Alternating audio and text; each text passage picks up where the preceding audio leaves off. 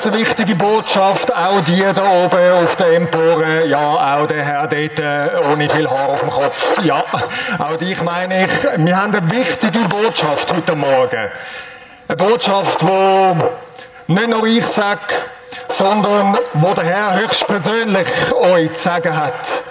Darum loset alle an, loset an, wichtige, wichtige Botschaft. Ja.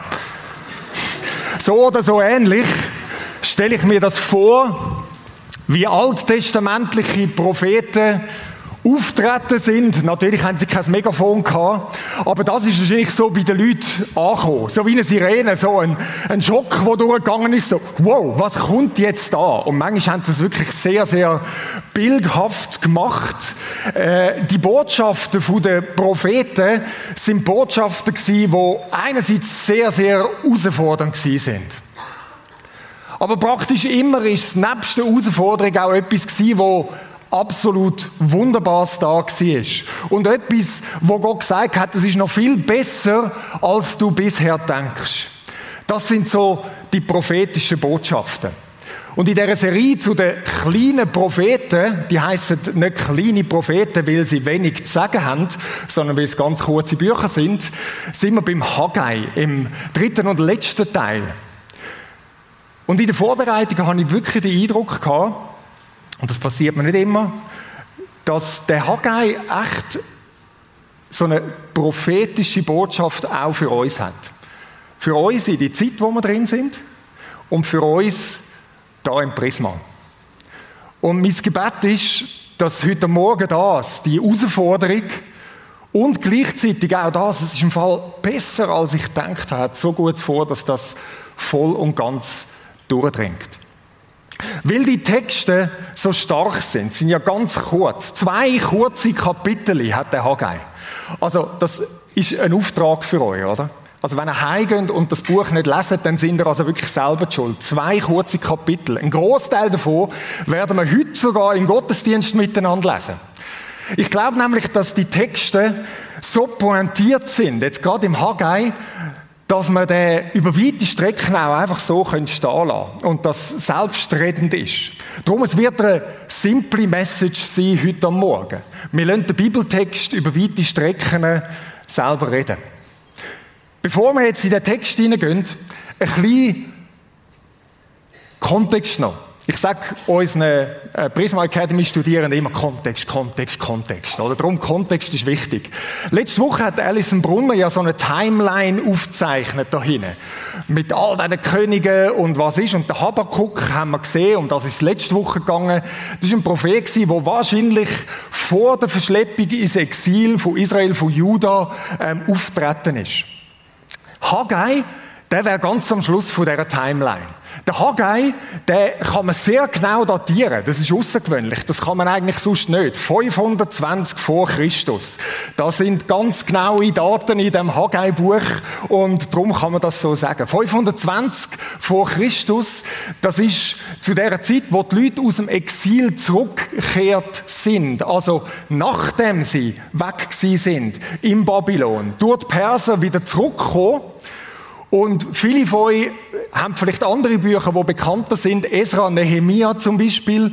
Das sind auch Bücher, die von diesen Zurückkehrten berichten, wo die Stadtmauer wieder aufgebaut ist, wo sie angefangen haben, den Tempel zu bauen.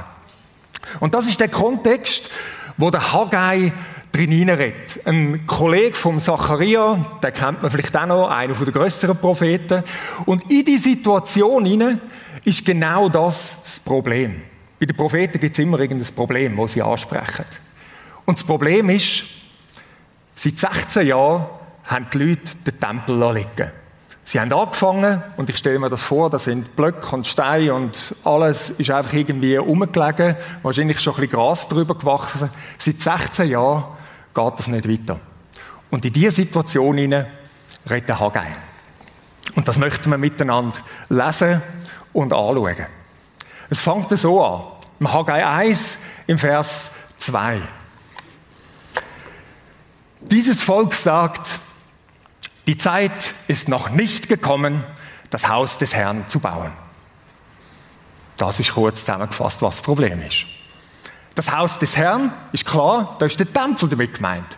Also der Tempel ist, jetzt wissen wir, auf dem Hintergrund seit 16 Jahren liegt der brach. Und jetzt redet der Prophet drin rein und sagt, ihr sagt, und das ist noch spannend, ihr sagt nicht, es ist nicht dran, den Tempel zu bauen. Gar nie. Sondern ihr sagt, nein, es ist noch nicht dran. Da ist zuerst noch anders dran. Und dann, irgendwann, das sagen sie seit 16 Jahren. Und dann geht es weiter.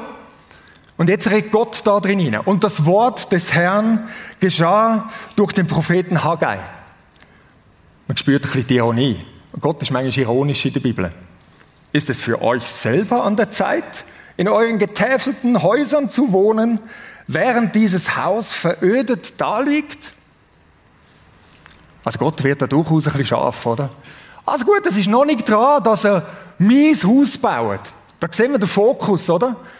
Der erste Teil ist der Fokus auf ihm, auf seiner Sache. Und ich sage, ah, ist noch nicht dran.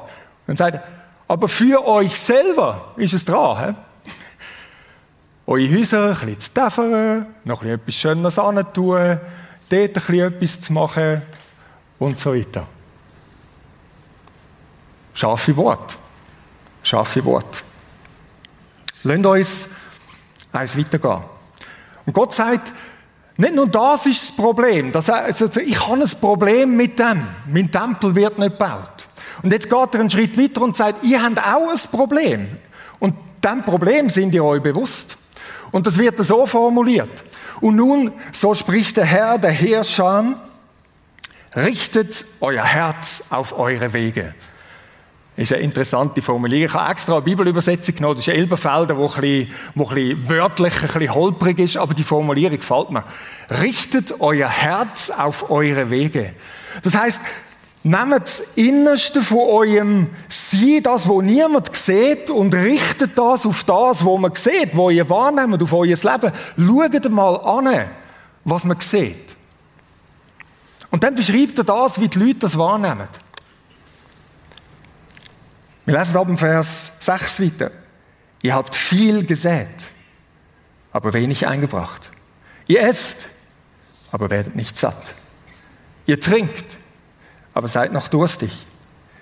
Ihr kleidet euch, aber es wird keinem warm.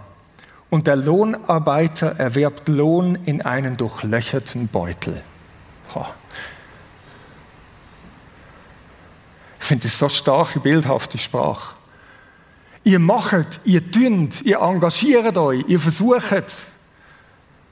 Und irgendwo, sagt Gott, merkt ihr, es rinnt euch zwischen den Fingern durch. Das, was ihr erhofft, dass mit dem passiert, das passiert nicht. Und ich glaube, das hat wirklich so eine prophetische Dimension auch in unsere Zeit hinein, in das, was wir sehen, was im Moment abgeht, in der Gesellschaft, rundum, der durchlöcherte Büttel, die Formulierung ist schon noch stark. Der Lohnarbeiter erwirbt Lohn in einen durchlöcherten Beutel. Nicht, dass wir unseren Lohn im Büttel sammeln, aber ich glaube, wir verstehen das Bild.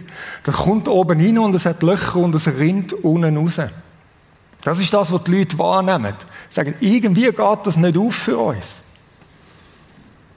Und jetzt macht Gott eine Verbindung von dem, wo ich glaube, die Leute haben die Verbindung nicht wirklich gemacht damals und sagt, das hat einen Zusammenhang.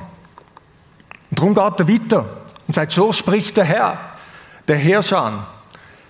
Richtet euer Herz auf eure Wege. Schaut an aufs Leben. Schaut an, was eigentlich dran wäre. Steigt hinauf ins Gebirge und bringt Holz herbei und baut das Haus. Dann werde ich Gefallen daran haben und mich verherrlichen, spricht der Herr. Den Zusammenhang haben die Leute nicht groß gemacht. Sagt, die Lösung für das, was ihr habt, ist, geht rauf, holt Holz, fangt an, mein Haus zu bauen. Und das ist ja nicht unbedingt gerade das, wo man als erstes daran denkt, wenn man sagt, das geht nicht so auf. Man würde vielleicht denken, ich muss noch ein bisschen mehr schaffen und noch ein bisschen mehr machen und tun, dass das klappt. Aber Gott bringt da herausfordernde Verbindung und sagt, das hat einen Zusammenhang. Und weißt du was, wenn er mit dem anfängt, dann wird das passieren, was er euch erhofft. Und dann kommt nochmal eine Zusammenfassung. von dem Ganzen im Vers 9. Ihr habt nach vielem ausgeschaut und siehe, es wurde wenig. Das ist ein nüchterner Fazit. Wir haben vieles wollen, aber eigentlich ist es weniger geworden. Und brachte die es heim, so blies ich hinein. Weshalb das? spricht der Herr, der Herrscher. Wegen meines Hauses, das verödet daliegt. Während ihr lauft, jeder für sein eigenes Haus. Jetzt könnte man das so verstehen, dass Gott irgendwie so, irgendwie so verletzt findet, so, pf, wenn ihr nicht wollt, dann nachher mache ich euch alles kaputt. Ich glaube nicht, dass das das ist. Und wenn ihr den Kontext grösser anschaut, überhaupt im ganzen Alten Testament, dann sehen wir, nein. Gott weiß, wir Menschen sind für das gemacht, ausgerichtet sie auf ihn. Und das ist der Tempel, die Ausrichtung auf ihn. Er im Zentrum. Und wenn wir nicht dort sind, dann ist alles andere für die. Es zerrinnt, es bringt es nicht. Und darum möchte er sie näher zu sich anziehen. Das Wesentliche, das Wesentliche sein lassen, damit das Leben aufblüht. Ich glaube, das ist das, wie man das verstehen können. Mal bis dahin. Ich würde sagen, die Botschaft, die ist unangenehm. also, ja, das ist eigentlich bei den Propheten so herausfordernd. Herausfordernd. Und ich würde jetzt gerne in eure Köpfe hineinschauen, was bei euch drin abgeht. Oder in eure Herzen. Was passiert? Wisst ihr, was mit mir macht? Oder wahrscheinlich mit jedem einzelnen Prediger oder Pastor. Ich mir, ja, was für ein Text! Oder? Ein Geschenk vom Himmel. So einen Text, da kann man so richtig drin reinbretschen, oder? Und vielleicht erwartet er das jetzt. Also, ich meine, viel eindeutiger kann man es ja nicht mehr bringen, oder? Eigentlich müsste ich gar nichts dazu sagen. Und man ist so richtig versucht zu sagen, so, jetzt, jetzt, jetzt schuben wir. Und geben, also ein Traum für jeden Pastor, der predigt, oder? Und ist lustig, also wir haben es also nicht geplant, dass es am gleichen Tag ist, wie der Jobmarkt ist. Ich meine, come on! Also, hallo! Und ich könnte jetzt da drin reingehen und machen und, ähm, ich habe mich dagegen entschieden. Weil weißt du wieso? Wie ganz so einfach ist es nicht. Ganz so schnell kann man die Verbindung nicht einfach machen und sagen, so ist ja alles klar, so jetzt gehen raus in den Jobmarkt und... Nein, nein. Darum lasst uns ein bisschen differenzierter anschauen. Um was geht es denn da? Was ist denn der Tempel, wo da dreht ist, für uns? Was ist denn der Tempel im Neuen Testament? Zuerst muss man sich mal die Frage stellen. Ist nämlich nicht ganz so schnell und so einfach zu sagen, Tempel ist ja klar, wir sind da im Tempel und darum ist ja der ganze Rest klar, oder? Nein. Was bedeutet Tempel? Tempel ist nicht einfach gleich Kille. Tempel ist nicht einfach gleich Gebäude, Gottesdienst, Organisation, was auch immer. Sondern Tempel,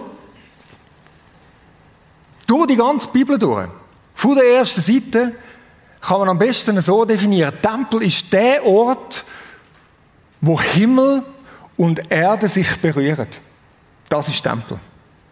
Der Ort, wo Gottes Dimension mit der Dimension zusammenkommt, sich verbindet, wo Himmel und Erde sich berührt. Das ist Tempel. Immer schon gewesen. Vom Garten Eden zu der Stiftshütte, durch den Salomonischen Tempel. Und jetzt können wir uns die Frage stellen, was ist denn Tempel? Der Ort, wo sich Himmel und Erde berührt im Neuen Testament. Und von dort her auch für uns. Was ist der ultimative Ort, wo sich Himmel und Erde berührt?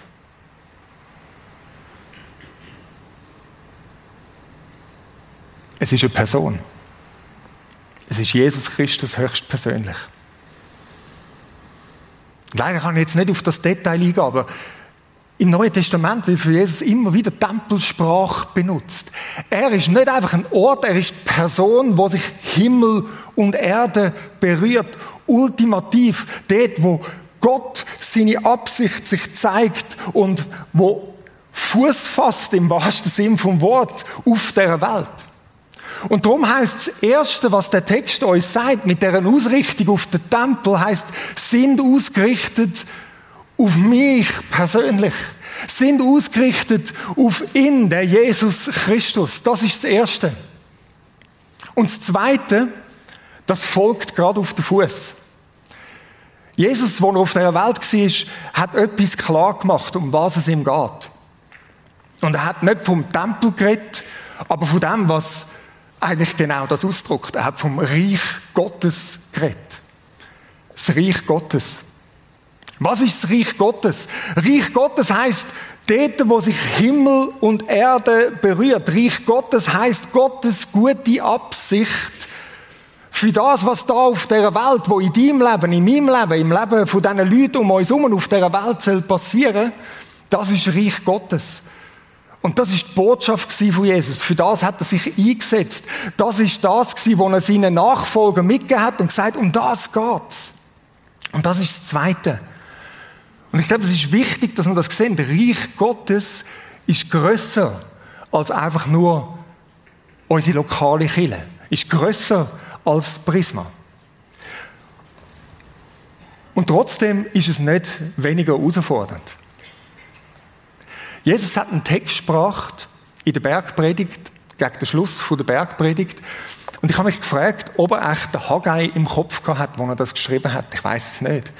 Aber es hat so viele Parallelen zum Haggai. Und den möchten wir miteinander anschauen. Ein bekannter Text.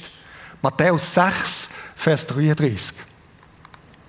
Trachtet aber zuerst nach dem Reich Gottes und nach seiner Gerechtigkeit und dies alles wird euch hinzugefügt werden. Was ist das? Dies alles wird euch hinzugefügt werden. Wenn ihr das Kapitel mal leset, dann geht es um die gleichen Sachen wie im Haggai.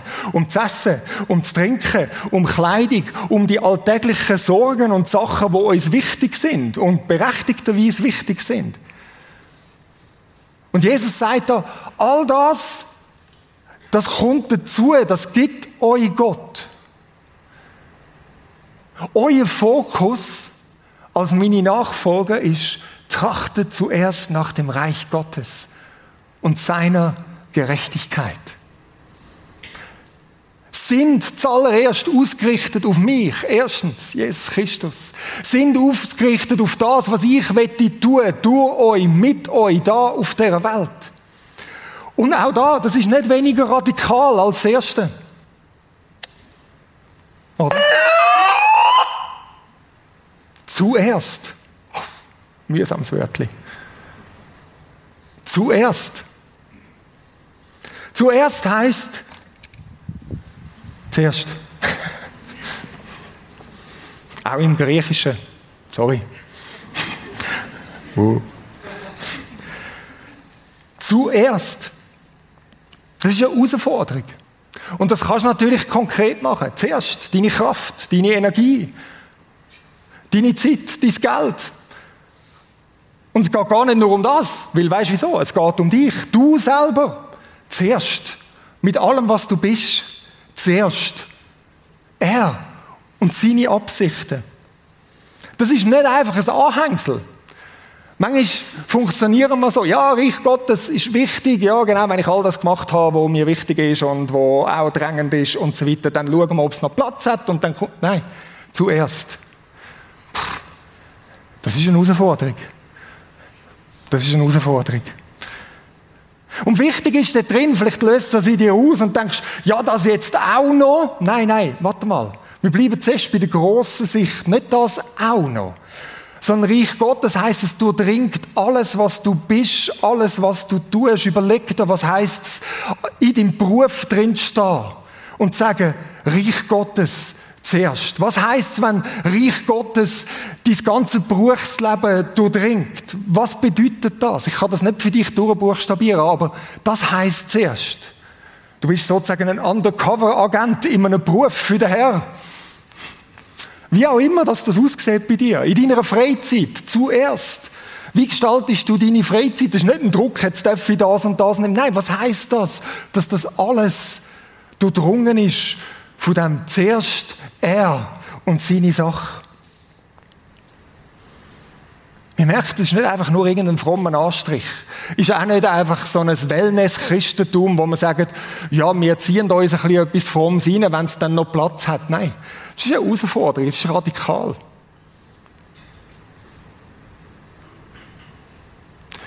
Ich habe gedacht, weil das etwas Herausforderndes ist, möchten wir uns einen Moment Zeit nehmen, wo du für dich kurz das kannst setzen lassen. Sagen, dass zuerst er, sein Reich. Wie bin ich mit dem unterwegs? Nicht, weil es etwas ist, wo müsste, ich muss jetzt. Sondern weil es das ist, wie Gott weiß, wie unser Leben am ehesten aufblüht. So ist, wie er es gedacht hat. Einfach einen Moment von der Stille, vielleicht machst du einen Moment die Augen zu. Vielleicht kommst du sogar ins Gespräch mit dem Jesus selber und sagst, wie, wie, wie steht das im Moment bei mir?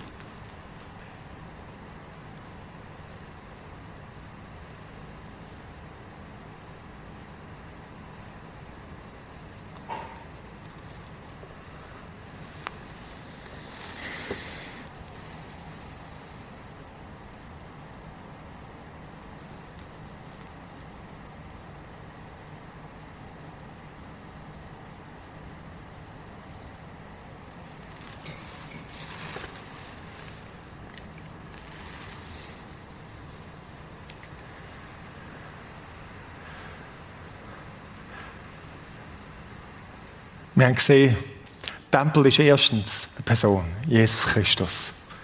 Die Ausrichtung auf ihn. Zweitens, seine Absicht, seine guten Absichten für die Welt und mir als ein Teil davon.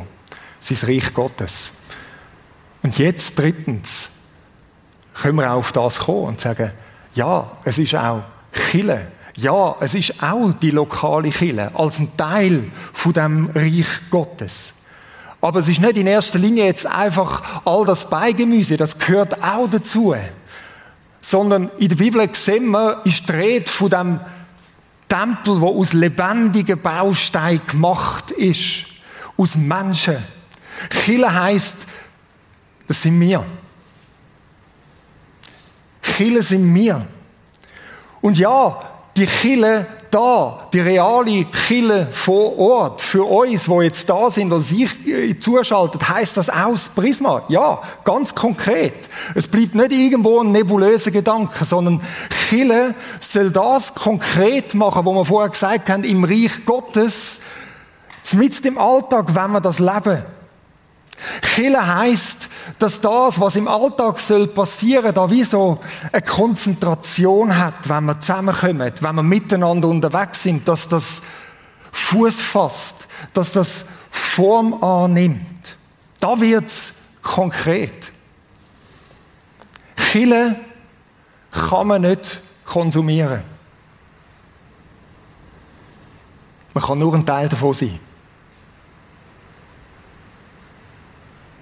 Kille kann man nicht konsumieren. Du kannst nicht Kille besuchen.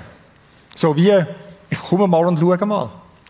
Das ist nicht das neutestamentliche Bild von Kille, von Tempel. Nein, Tempel ist lebendig. Tempel sind Menschen, Tempel sind wir. Du kannst nur ein Teil davon sein. Miteinander. Und dort wird es konkret. Dort wird das, was wir davon geredet haben, da werden Menschen ausgerüstet, um das, mit im Alltag, dort, wo wir auch immer verstreut sind, das können leben. Da kommen wir zusammen, um ausgerichtet zu sein auf den Jesus Christus und ihn miteinander zu feiern. Nicht jeder einfach für sich in seinem Stübli und so weiter. Hört mal auf mit dem Individualismus. Das steht jetzt nicht in meinen Notizen. Nein, wir miteinander. Kirchen ist der Ort, wo wir Menschen einladen können, ein Teil zu werden. Von der Gemeinschaft, die ausgerichtet ist auf den Gott. Ich lade sie nicht nur zu mir ein, sondern zusammen, miteinander. Das ist die Chance. Und das ist das, was Chile ist. Das ist das, wofür wir auch als Prisma nach wie vor stehen. Das ist das, was man davon redet, wenn man von auftragsorientiertem Gemeindebau redet, so technisch. Das heißt ja genau, für das leben wir. Dass Menschen da sind, dazukommen, ausgerüstet werden und einen Unterschied machen. Und von dort her dürfen wir durchaus an so einer Stelle auch so einen Hinweis machen, noch auf einen Jobmarkt, der im Anschluss stattfindet. Nicht, weil man einfach einen Job hat, nicht, weil wir einfach Sachen haben, wo wir sagen, das muss jetzt noch funktionieren. Nein, jedes einzelne Ding, wo ihr dort kennenlernt oder wo Leute, viele von euch auch schon eingeklinkt sind, ist ein Teil von dem großen Ganzen, trägt zu dem bei zeigt etwas von dem, egal ob es auch etwas ist, wo man jetzt nicht gerade sofort den Link macht zum Reich Gottes. Nein, es ist ein Beitrag zum größeren Ganzen. Und ja, ich glaube, das hat einen höheren Wert. Ja, ich glaube, das hat das Gewicht. Aber nicht aus irgendeinem Druck heraus, sondern aus einer Chance heraus, zu sagen, wir sind ein Teil davon. Wir sind ein Teil davon. Und darum, was ich sagen mit dem Teil, wo beim Haugeil so richtig könnte reinbretschen, würde ich sagen, ja, ich will ein Stück weit gegen Konsum reden. Ich will aber auch gegen einen Aktivismus reden, wo man das Gefühl hat, und jetzt müssen wir, und jetzt müssen wir noch oben drauf und so weiter. Nein. Wir sind ein Teil. Es ist ein lebendiges Ganzes, ausgerichtet auf Jesus. Als ein Teil von seinem Reich leben wir das konkret vor Ort. Jetzt gehen wir wieder zurück zum Haggai. Wir haben gesehen, was ist das Problem? Was ist das, was Gott drin hineinredet? Haben das versucht zu übertragen in einer verantwortlichen Art und Weise auf das, wo wir heute stehen. Jetzt im Haggai-Buch kommt sozusagen der nächste Abschnitt. Der Gehorsam. Und das ist schön, das wollen wir lesen. Das ist im Haggai 1, Vers 12. Da hörten Zerubabel, der Sohn des Shealtiel, der hohe Priester Jeschua, der Sohn des Jozadak und der ganze Überrest des Volkes auf die Stimme des Herrn ihres Gottes. Und ich habe das unterstrichen, weil ich das noch schön finde. So der drei kann sagen, look, da hast du den Zerubabel, da hast du Jeschua, da hast du die Leiter und der ganze Rest vom Volk. Im Haggai kommt das immer wieder, das ist im Fall das Ganze, wir miteinander. Und sie haben auf die Stimme von Gott gelost. Und auf die Worte des Propheten Haggai, so wie der Herr, ihr Gott, ihn gesandt hatte und das Volk fürchtete sich vor dem Herrn. Es hat etwas mit ihnen gemacht. Sie sind vielleicht ein bisschen verschrocken, sie sind herausgefordert gewesen. Und dann redet der Haggai weiter. Da sprach Haggai, der Bote des Herrn, im Auftrag des Herrn zum Volk. Ich bin mit euch. Ich bin mit euch. Und vielleicht klingt das an bei der einen oder beim anderen von euch. Woher kommt das Ich bin mit euch? Gott ist mit uns. Immanuel. Das ist einer von diesen Namen, wo Jesus auf sich selber bezogen hat. Ich bin mit euch. Ich bin da. Ich bin im Zentrum. Es ist gut. Fürchtet euch nicht. Ich bin mit euch, spricht der Herr. Und der Herr erweckte den Geist Zerubabels, des Sohnes Shealtiels, des Statthalters von Juda, und den Geist Jeschuas, des Sohnes Jozadaks, des Hohepriesters, und den Geist des ganzen Überrestes des Volkes, so dass sie kamen und sich an die Arbeit am Haus des Herrn, der Heerscharen ihres Gottes machten, am 24. Tag des sechsten Monats im zweiten Jahr des Königs Darius. Der Haggai hat sich mit der Daten gehabt. Aber ist toll, oder? Genau, und die Leitenden und alle miteinander. Gott hat irgendetwas bewegt, sie hat sie aufgeweckt und sie haben sich an die Arbeit gemacht. Sie sind angegangen. Und mein Gebet ist, dass das heute Morgen so ein Moment ist, wo, wo Gott wie etwas aufweckt. Wo wir vorwärts gerichtet sein und sagen, ja, lass uns miteinander etwas bewegen. Lass uns miteinander etwas bewegen.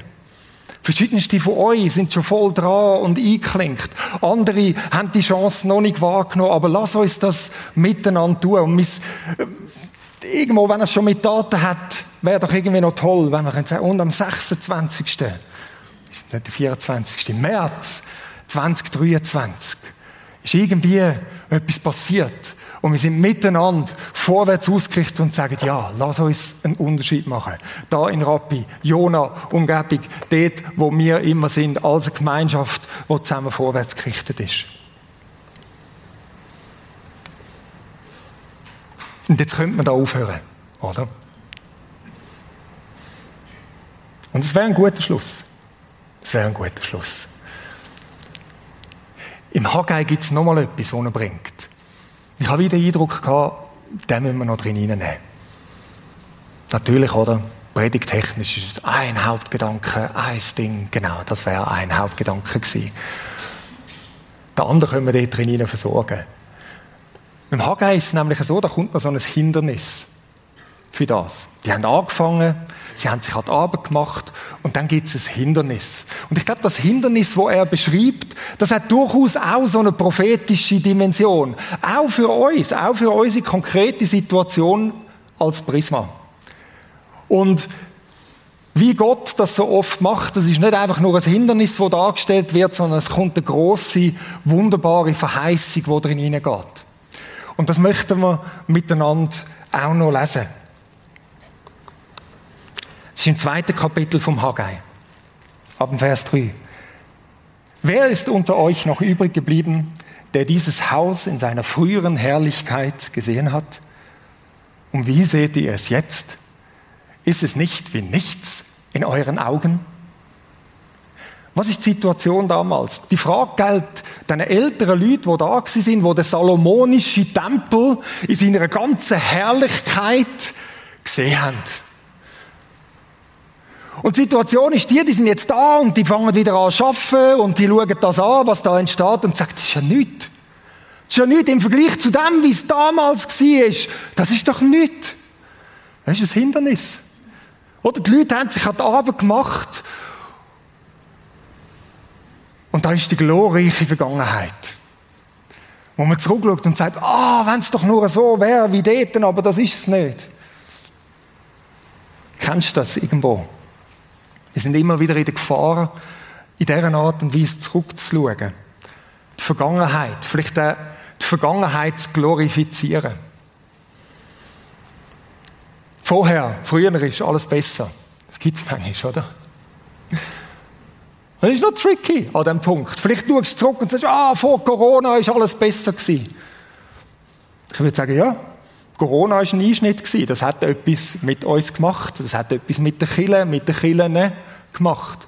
Aber jetzt können wir zurückschauen und sagen, ah, wir müssen irgendwie wieder so wie vorher, nein, lass uns schauen und sagen, da entsteht etwas Neues. Und lass uns das mitgestalten. Oder vielleicht noch bisschen konkreter. Dort in der goldenen Zeit vom Prisma, wo noch alles stabil und klar war. Ja, wir haben turbulente Zeiten hinter uns. Das ist so. Das ist so.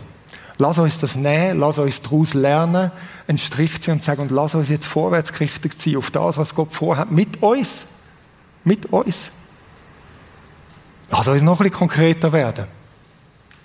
Ja, vor dieser Zeit im Entra war alles besser. Dort haben wir uns noch gesehen und es war irgendwie persönlicher. Gewesen. Ich sage das ohne einen Hauch von Ironie. Wirklich. Ich glaube, ja, das kann sein. Dass wenn man in einem alten Saal sitzt und sagt, ah, wir spüren einander alle ein bisschen mehr, ja, das kann so sein. Aber manchmal ist es auch eine Glorifizierung. Wir haben drei verschiedene Orte gehabt, wo wir unterwegs sind. Man hat drei verschiedene Gruppen, die sich eigentlich gar nicht gesehen haben. Im Anschluss an Gottesdienst bestätigt sie und hast eigentlich keinen Platz gehabt, um noch ein bisschen zu sein. Ja, fühlt sich ein bisschen anders an da? Ja. Lass uns das mit neuem Leben führen. Lass uns darüber nachdenken, wie wir miteinander eine grosse Kille immer auch kleiner machen können. Jeder einzelne von uns ist gefragt dort drin. Und lass uns vorwärts schauen und sagen, was können wir dazu beitragen? Eine Gefahr vom Zurückschauen, das ist berechtigt. Es ist okay. Aber es ist wichtig, dass man auch wieder vorschaut. Die Gefahr ist, dass ich wie auf Abstand bleibe. Ich nehme mich wie ein bisschen raus, sage, hm, da, dort war und ich habe vielleicht schon einen Fuß drin, aber einen habe ich immer auch draussen. Sag, ja, mal schauen, was sich entwickelt. Ich bleibe ein bisschen auf Abstand und wenn's, hm, nein, gib dich drin rein, gib dich drin rein und sag, come on. Wir gehen miteinander vorwärts. Ich möchte mich drin hineingeben.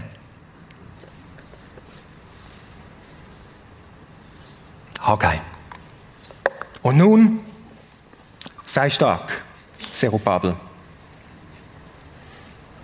spricht der Herr. Und sei stark, Jeschua, Sohn jedes Jotzadak, du hohe Priester, und seid stark, alles Volk des Landes. Auch wieder der Dreiklang. Ja, Leitung und alle miteinander. Braucht Stärke? Ja, es braucht Stärke, weil es ist nicht unbedingt einfach. Ist es so? Und arbeitet sind vorwärtsgerichtet. Gönnt. Gönnt miteinander. Baut das Reich Gottes. Dort, wo wir sind. Und ein Teil davon auch mit der Kirche vor Ort. Denn ich bin mit euch. Nochmal die Zusage. Drum können wir stark sein. Er ist mit uns. Spricht der Herr, der Herrscher. Das Wort, das ich mit euch vereinbart habe, als ihr aus Ägypten zogt und mein Geist bleiben in eurer Mitte bestehen, fürchtet euch nicht. Gott zeigt und sagt, das meine Absicht blieb bestehen und ich werde dort bleiben und das machen. Neutestamentlich ausgesprochen wäre es vielleicht das, wo Jesus gesagt hat, und die Pforten von der Hölle werden meine Kille nicht überwinden. Ja, ich bin und bleib der Herr von der Kille, ich gang vorwärts, lass uns miteinander dort vorwärts gehen. Denn so spricht der Herr der Herrscher. Noch einmal, wenig Zeit ist es noch und ich werde den Himmel und die Erde und das Meer und das Trockene erschüttern. Dann werde ich alle Nationen erschüttern und die Kostbarkeiten aller Nationen werden kommen und ich werde dieses Haus mit Herrlichkeit füllen. Spricht der Herr der Herrscher. Mein ist das Silber, mein ist das Gold, spricht der Herr der Herrscher. Und dann der Satz, größer wird die Herrlichkeit dieses künftigen Hauses sein, wo ihr jetzt drauf baut, als die des früheren, spricht der Herr der Herrscher. Und an diesem Ort will ich Frieden, Shalom geben, spricht der Herr der Herrscher. Größer wird die Herrlichkeit dieses künftigen Hauses sein als die des früheren. Hm.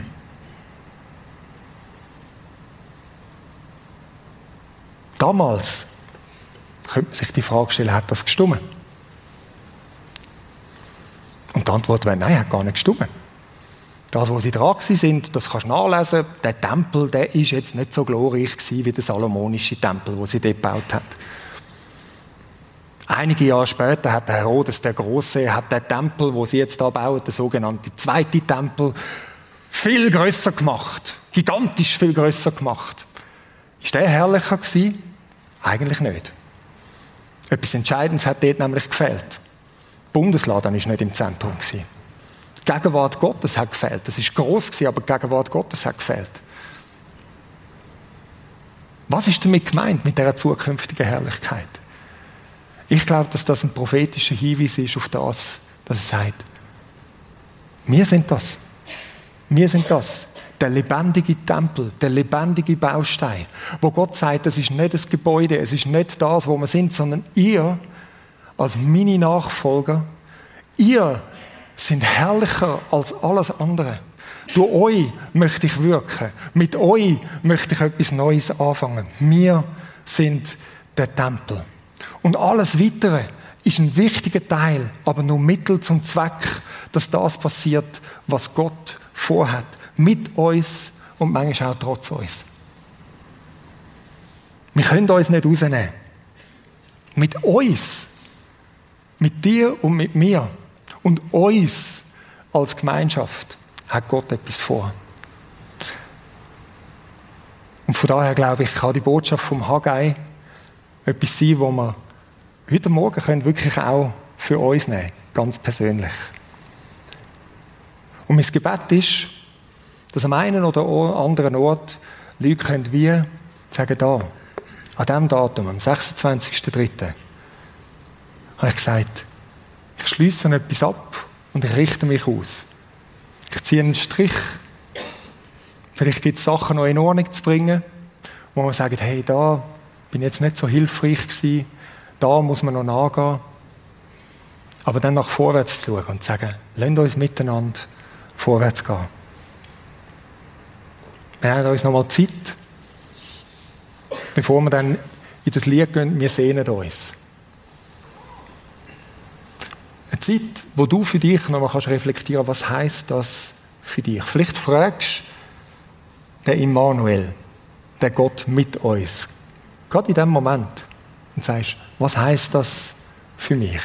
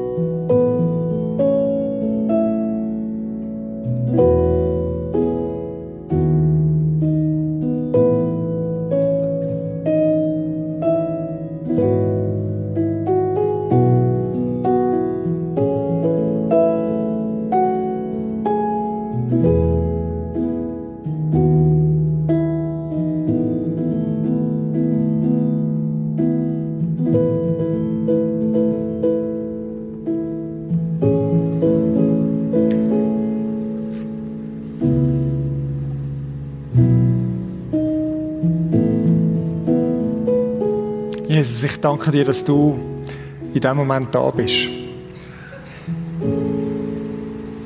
Und Heiliger Geist, danke vielmals, gehst du durch unsere Reihe, durch unser Herz und redest du das, was für uns da ist. Ich finde es ein riesiges Vorrecht, dass wir ein Teil sein von dem, was du vorhast, da auf dieser Welt. Und ich bete für uns, dass wir ganz neu ausgerichtet sind auf dich, Jesus. Als der ultimative Ort, wo Himmel und Erde sich berührt. Dass wir miteinander ausgerichtet sind, zuerst dein Reich zu suchen, dass wir aufhören mit irgendwelchen Wischiwaschi-Sachen. Und dass wir entdecken, was für ein Vorrecht dass es ist, als Gemeinschaft da vor Ort auch dein Reich können darzustellen und zu bauen.